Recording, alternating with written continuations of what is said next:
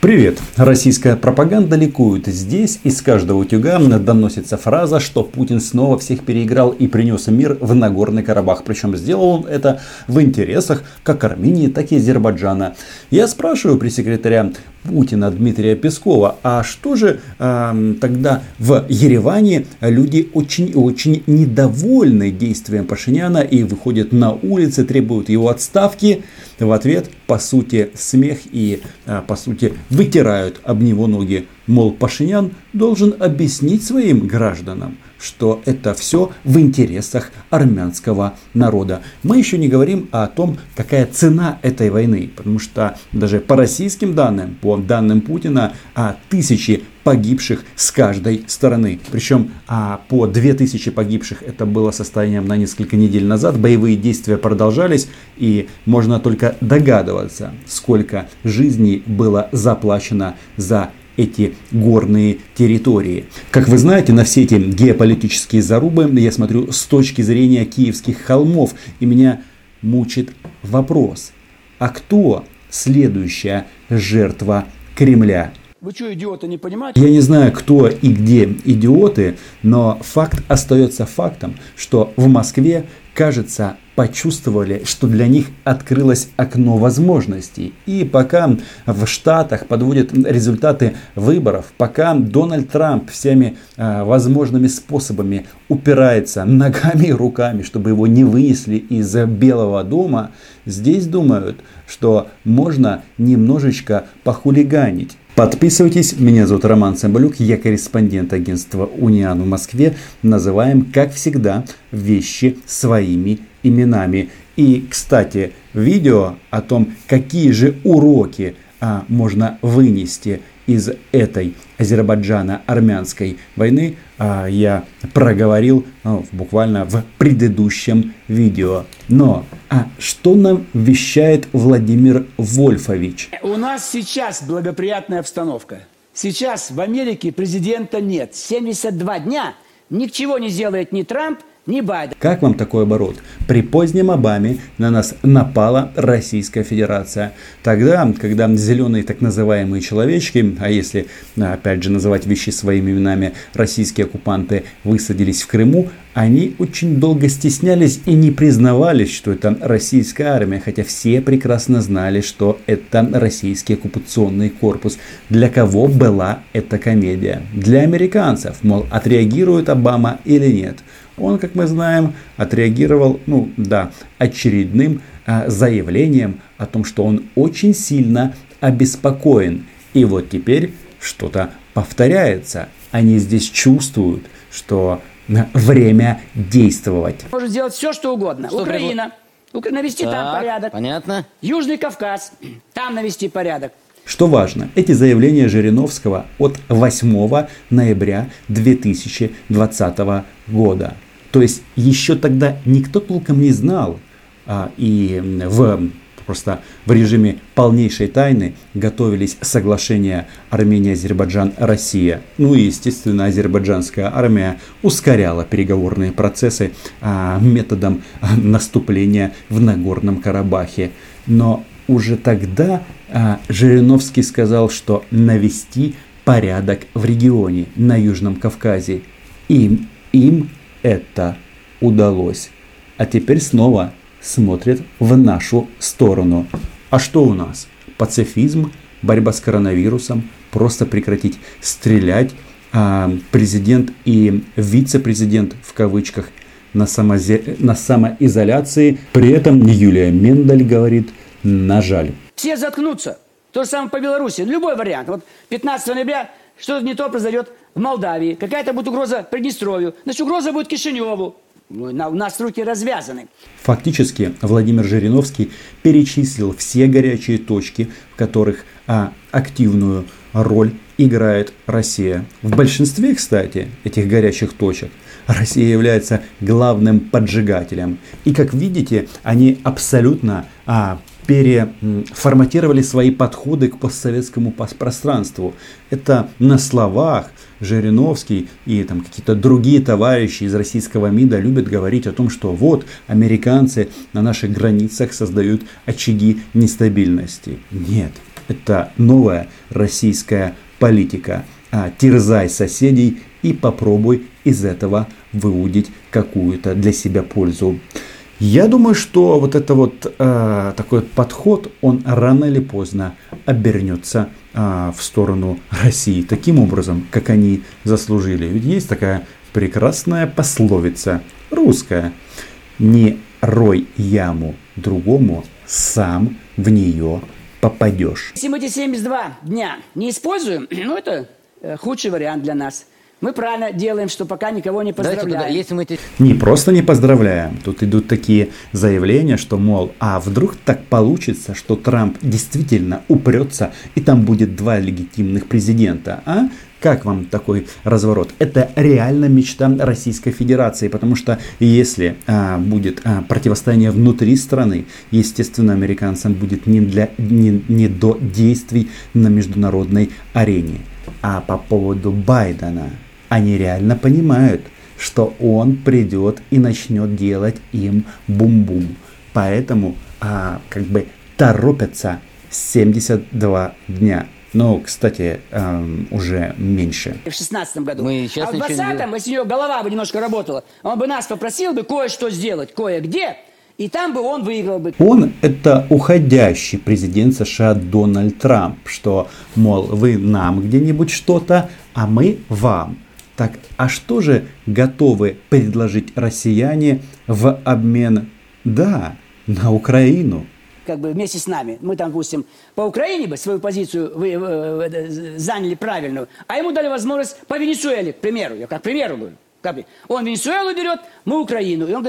Как вы слышите, в перечне российских мечтаний Украина идет на первом пункте – и это важно, потому что у нас как бы вот ну, много народа просто живет в каком-то таком перевернутом мире, в перевернутом сознании. Ну, понятно, кто это все формирует. В том числе российская пропаганда, которая работает внутри Украины под э, прикрытием якобы украинских СМИ. Но здесь прямым текстом Украина наш. Нам мало Крыма, нам мало разграбленного Донбасса.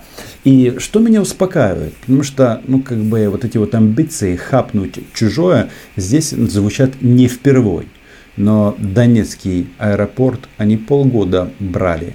И за это была заплачена колоссальная цена, как с нашей стороны, так и со стороны россиян.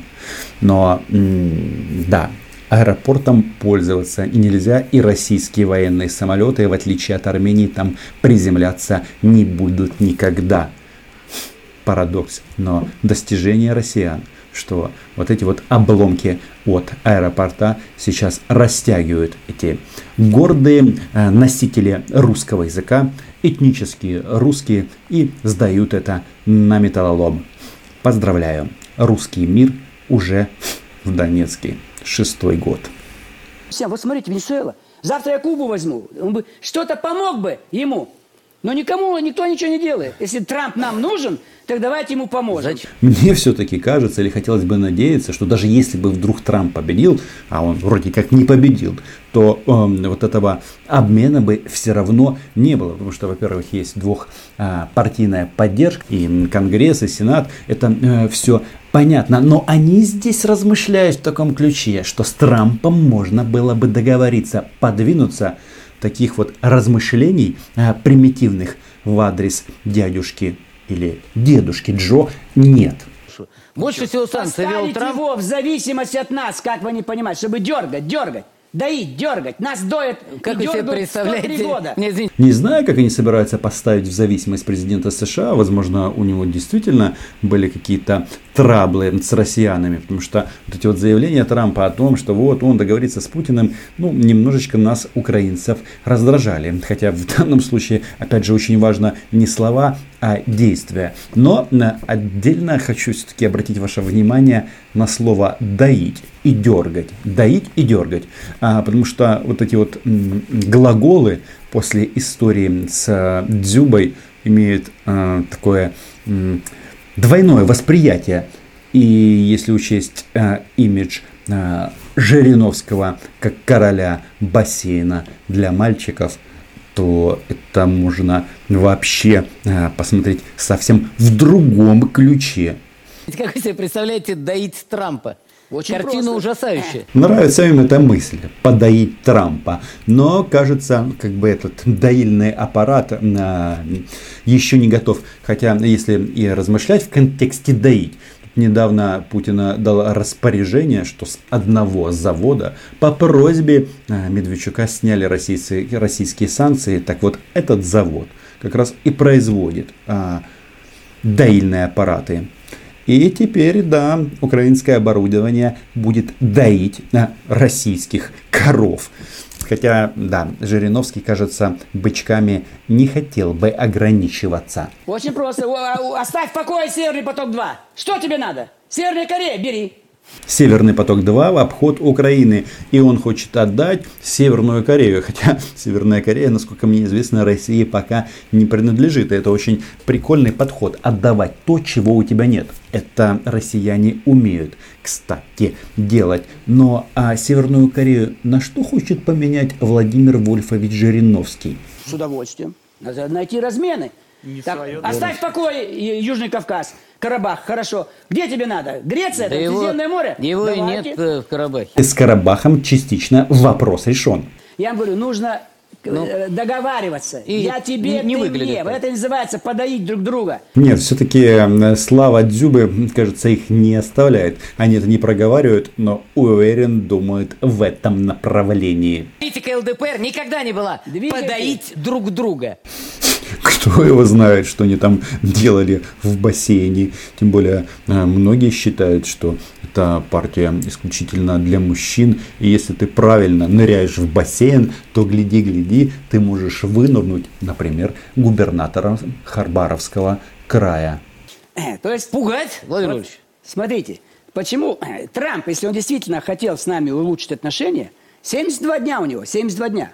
Он может начать вывоз вой- войск, начать вывод войск Афганистан, Сирия, Ирак, значит, э, продлить договоры с НВ-2. Об этом частенько говорил Дональд Трамп, что вот американские солдаты непонятно чем занимаются в различных отдаленных от США регионах мира. Но понимаете в чем дело? Если американцы уходят, то этот вакуум заполняет кто-то другой.